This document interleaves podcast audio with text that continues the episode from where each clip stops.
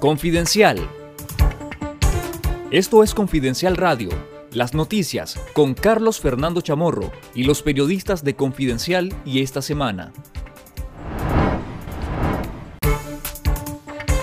Los obispos de Costa Rica y Chile rechazaron la condena de 26 años de cárcel contra el obispo de Matagalpa, Rolando Álvarez, por los delitos fabricados de conspiración, divulgación de noticias falsas, entre otros.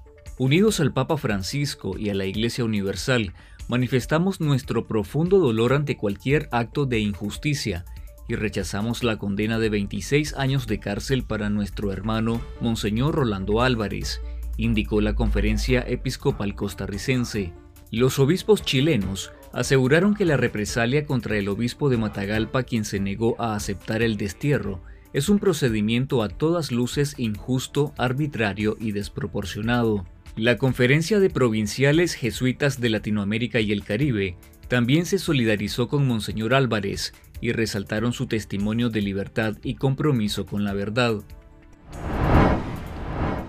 Los sacerdotes que fueron desterrados por el régimen de Daniel Ortega y Rosario Murillo pidieron continuar orando por el obispo de Matagalpa, Monseñor Rolando Álvarez, y también por Nicaragua, durante una misa celebrada el 11 de febrero en la parroquia San Marcos Evangelista en Maryland, Estados Unidos.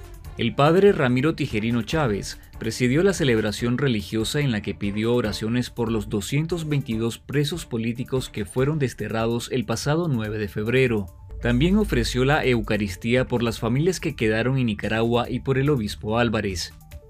Oren por todos ellos, por los que están en Nicaragua, especial por nuestro obispo, y que el Señor pues a través de nuestras oraciones le siga fortaleciendo, le siga ayudando y al resto de hermanos que también están retenidos en distintos lugares, que pronto también puedan gozar de esa libertad, que nada ni nadie nos las puede arrebatar.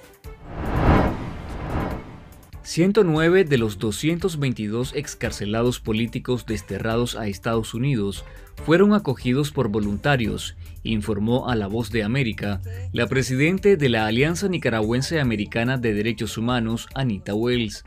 Gracias al llamado que hizo esta organización, lograron ubicar a los excarcelados con familias de acogida, mientras que los 113 restantes cuentan con parientes que los recibirán.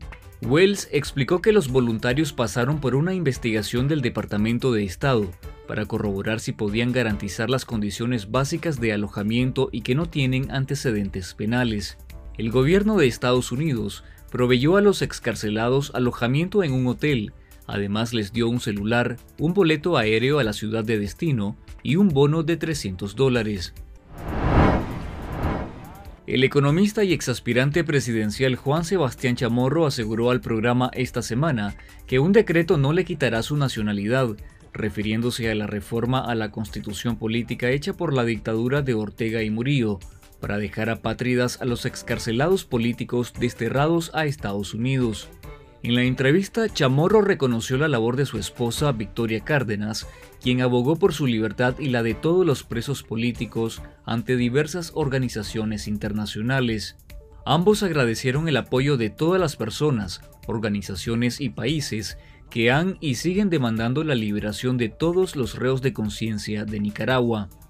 Mira, la nacionalidad es un derecho inalienable, no lo va a quitar un un decreto. Yo me siento tan nicaragüense el día de hoy como era hace una semana. Eh, obviamente, como te decía, esto comenzó con todas las ilegalidades y, termina este proceso de nuestra eh, destierro con una ilegalidad absurda, pues que pone en evidencia eh, el, el, odio con el que, con el que trabajan. ¿no?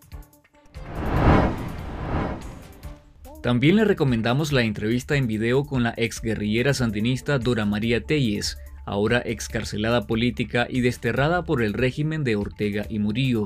Eh, llego siempre a la conclusión, Daniel Ortega y Rosario Murillo nos temen.